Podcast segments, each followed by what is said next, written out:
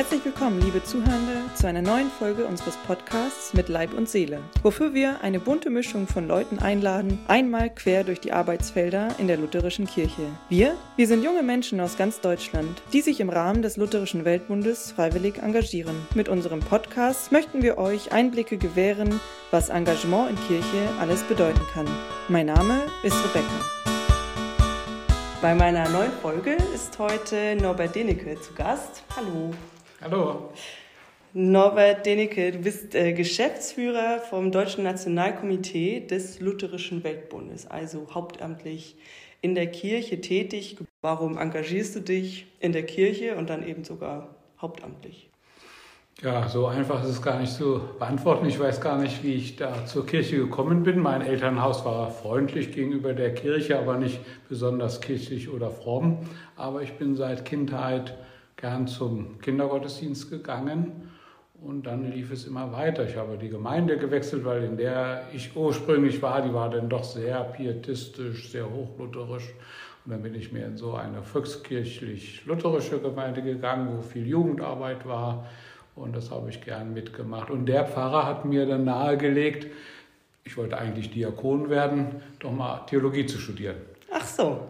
Und das war, hat mich so begeistert, als ich anfing, hat mir so viel Freude gemacht, dass das dann so seinen Weg ging und äh, ja, bis heute auch keinen Tag bereut habe. Und könntest du dir dann überhaupt vorstellen, dass irgendwie es Gründe oder Entwicklungen gibt, dass du aus der Kirche austreten würdest?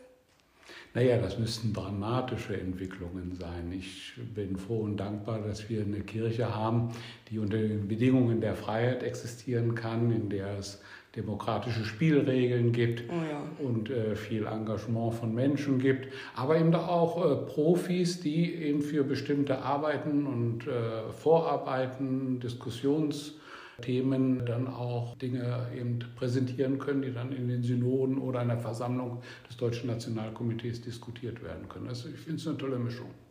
Schön. Wir haben uns vor ein paar Wochen am 8.10. in Eisenach getroffen. Da haben wir auf der Wartburg 75-jähriges Jubiläum der Gründung des DNK gefeiert. So 75 Jahre, das ist schon relativ lang her. Genau, was, was war das für eine Zeit und wie kam es dazu, dass sich dieses DNK, Deutsche Nationalkomitee, gegründet hat? Ja, eigentlich ist es auch das ein Hammer, den man sich gar nicht so richtig erklären kann. 75 Jahre zurückgerechnet von unserem Jahr landen wir 1947. Mhm. 1947 können wir uns gar nicht dramatisch genug vorstellen. Äh, anderthalb Jahre oder zwei Jahre nach dem Zweiten Weltkrieg, also nach dem größten Gemetzel, was es wohl in der Menschheitsgeschichte gegeben hat.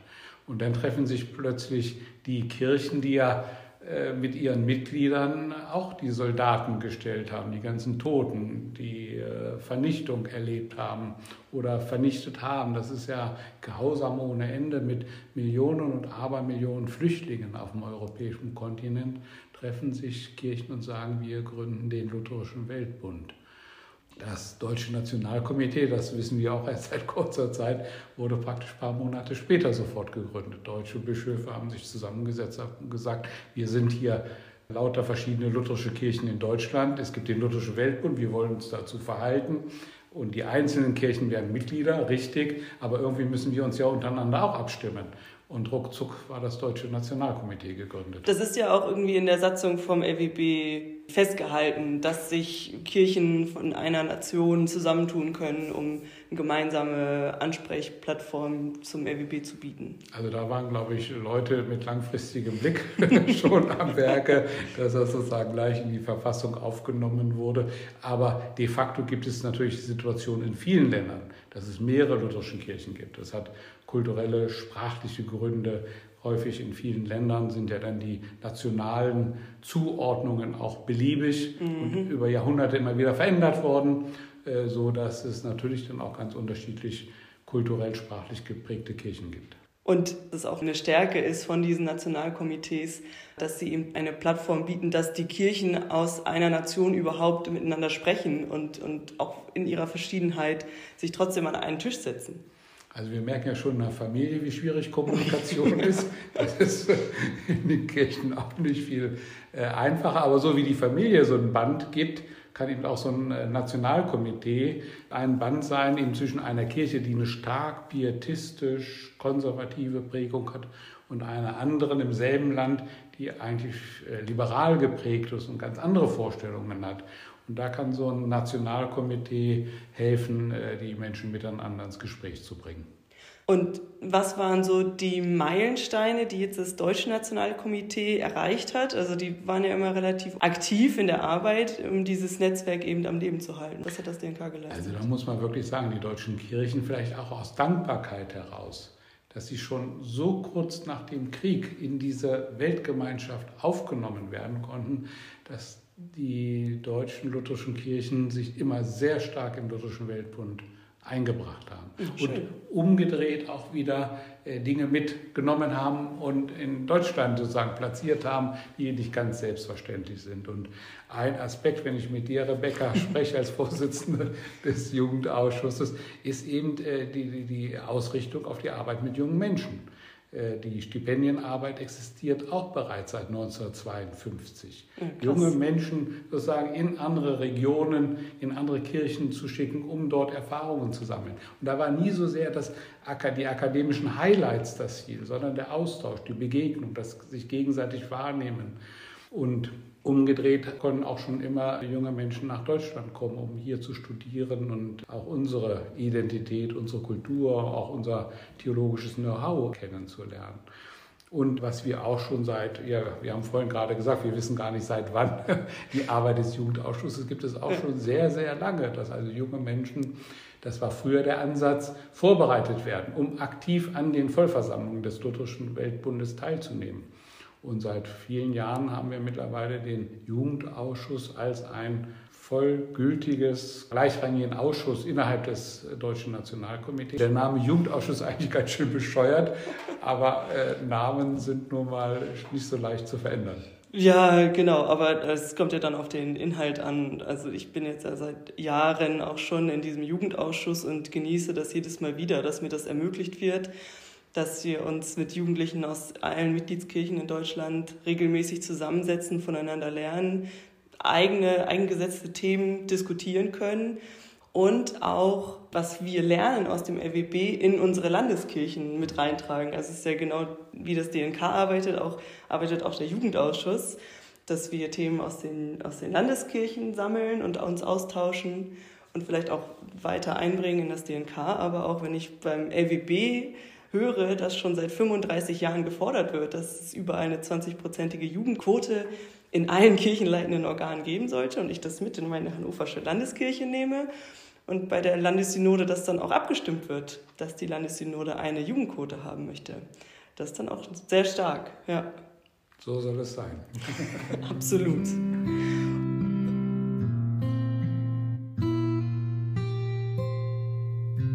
Genau, ihr habt dann so schon lange, lange diese Stipendienarbeit und Förderung der Jugend gemacht und in Vorbereitung auch auf das Lutherjubiläum, das 500-jährige, gibt es auch jetzt seit neuestem ein Lutherzentrum in Wittenberg.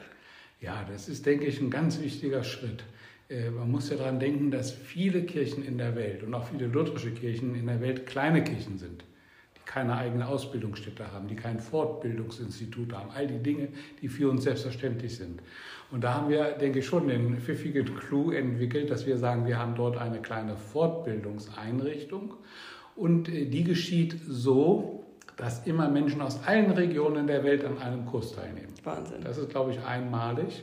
Und man beschäftigt sich sozusagen mit der Vergangenheit und mit der Gegenwart und mit der Zukunft. Mhm. Also, wo kommen wir eigentlich her? Sind wir zusammen lutherisch und was heißt das eigentlich? Und das ist ganz bunt, was da zusammenkommt, das kann man sich vorstellen. Mhm. Aber man bespricht sozusagen gemeinsam Identitäten und was macht uns aus. Und man entdeckt dann doch ganz viele Gemeinsamkeiten, die auch etwas mit der theologischen Basis zu tun haben. Und man entdeckt Herausforderungen, die man vielleicht selber vorher gar nicht kannte, nicht wusste, was in vielen Teilen der Welt als Thema ganz oben ansteht. Und das machen wir sowohl mit Pastoren und Pastoren als auch schon äh, seit einiger Zeit mit neu gewählten Bischöfinnen und Bischöfen weltweit. Ach was. Weil auch die bereitet ja häufig niemand vor. In Deutschland Mhm. haben wir das alles. Aber es gibt nur wenige Länder in der Welt, in denen auch diese Menschen für diesen Dienst vorbereitet werden. Und der Clou ist, dass wir das auch mit sogenannten Laien machen, im kirchenleitenden Amt, also für Menschen, die zum Beispiel Synoden leiten oder äh, wichtige Arbeitskreise für die Kirche. Also die Kirchen entscheiden selbst, welche sogenannte Laien, also die bei uns in der Kirche arbeiten, Verantwortung haben, wollen wir zu diesen Kursen schicken. Und das all over the world. Also Und das ist immer das ist die Bedingung. Sonst würden wir es gar nicht machen. Immer all over the world, aus allen Regionen des Lutherischen Weltbundes, aus sieben verschiedenen Regionen. Und das funktioniert gut. Großartig. Wenn du jetzt noch an weitere Meilensteine denkst, so der Arbeit, die vielleicht nicht, also ich habe jetzt das Wort Meilenstein gewählt, was ein bisschen schwierig ist, weil auch viele Prozesse sich über eine lange Zeit hinwegziehen. So, was ist da so die Arbeit, die im DNK geleistet wird? Ja, das ist äh, wirklich wahr. Manche Dinge dauern auch sehr lange. Also ich denke, wo das DNK weltweit und die lutherschen Kirchen weltweit einen großen Beitrag geleistet haben, ist eben der Dialog mit der römisch-katholischen Kirche. Dieser 50-jährige Dialog hat ja 1999 zur Unterzeichnung der gemeinsamen Erklärung zur Rechtfertigungslehre geführt. Das heißt, die römisch-katholische und die lutherischen Kirchen sagen, dass wir in der zentralen theologischen Grundlage unseres Verständnisses als Kirche wir im Wesentlichen übereinstimmen. Es gibt Differenzen, aber die sind kein Grund mehr für Kirchentrennung. Das ist ein großer Schritt, der dann in Vorbereitung auf 2017 zu dem Dokument geführt hat vom Konflikt zur Gemeinschaft. Und was hat diese Rechtfertigungslehre damit zu tun? Also ich habe jetzt verstanden, dass es so ein Grundpfeiler von christlichem Glauben ist. Und was sagt das jetzt konkret aus? Letztlich, äh, Luther hat ja die Reformation mit der theologischen Frage geführt. Wie bekomme ich einen gnädigen Gott? Also wie komme ich weg von diesem Bild des strafenden Gottes? Zentrale Grundlage der Lehre der Kirchen. Und die Kirche sozusagen dann im Namen Gottes die Folgen ausübt für die Menschen, auch Menschen bestraft und sie davon nur loskommen durch Gebete, durch Geldleistungen. Nein, das Gottesbild ist das eines barmherzigen Gottes, der Vergebung zuspricht. Und das ist die zentrale Botschaft, der sich in der Folge nicht nur die Lutheranen und die Katholiken angeschlossen haben, dieser gemeinsamen Erklärung zur Rechtfertigungslehre, sondern auch die Weltgemeinschaft der Anglikaner, die Weltgemeinschaft der reformierten Kirchen und die Weltgemeinschaft der methodistischen Kirche. Das heißt, wir haben eine große gemeinsame Grundverständigung in theologischen Fragen. Dass wir eigentlich schon von vornherein befreit sind durch Gottes Gnade und nicht noch bestraft werden. Die Laien bringt es auf den Punkt. Sehr schön. Ja, stark. Und du hattest gesagt, auch als du darüber nachgedacht hast, so Rechtfertigungslehre, was im Grunde auch wirklich ein starker Moment war im DNK, dass deine Lieblingsbibelgeschichte eigentlich auch ganz gut dazu passt. Ja, es gibt ja unendlich beeindruckende, bewegende Bibelgeschichten. Oder auch wenn man die Psalmen liest, wie da mit dem Leben umgegangen wird, die Einsichten sozusagen, was das Leben mit sich bringt und die Erfahrungen, die da drin stecken, das ist ja tief berührend. Aber eine Geschichte, an der ich immer nicht vorbeikomme, ist Josef und seine Brüder. Und der Clou der Geschichte ist ja, dass zum Schluss der Josef, der von seinen Brüdern verkauft wird, also sie wollten ihn erst töten und dann sagen sie, ach, warum soll man so dumm sein, ihn zu töten? Schuldig zu machen, man kann auch Geld verdienen, Oh, wow. Sklavenhandel, mit anderen Worten, seitdem es Menschen gibt, bis heute Sklavenhandel ist Alltag. Äh, wird er letztlich verkauft und macht dann aber sozusagen, äh, hat Erfolg in seinem weiteren Lebensweg. Und bei der Begegnung mit seinen Brüdern haben diese natürlich Angst, dass er sich rächen wird. Und dann kommt eben der Clou, dass er sagt, ihr gedachtet es, mit mir böse zu machen, aber Gott gedachte es, gut zu machen. Also dieses Gottesbild, was dadurch deutlich wird. Wir Menschen sind merkwürdige Kreaturen, zu allem fähig, zum Guten, aber auch zum Bösen. Aber wir können uns einem Gott anvertrauen, der es gut mit uns meint. Das, denke ich, ist eine starke Aussage, lebensdienlich und noch schöner, dass sie uns auch schon im Alten Testament begegnet und nicht nur im Evangelium. Ja, absolut. Stark. Ein sehr schönes Schlusswort. Ich bedanke mich ganz herzlich für das Gespräch. Adieu. Tschüss. So, das war's für heute. Herzlichen Dank fürs Zuhören. Mit Leib und Seele ist eine Produktion des Jugendausschusses in Zusammenarbeit mit dem Deutschen Nationalkomitee des Lutherischen Weltbundes. Habt ihr Fragen oder Anmerkungen? Schreibt uns gern an mit Leib und Seele at dnk-lwb.de.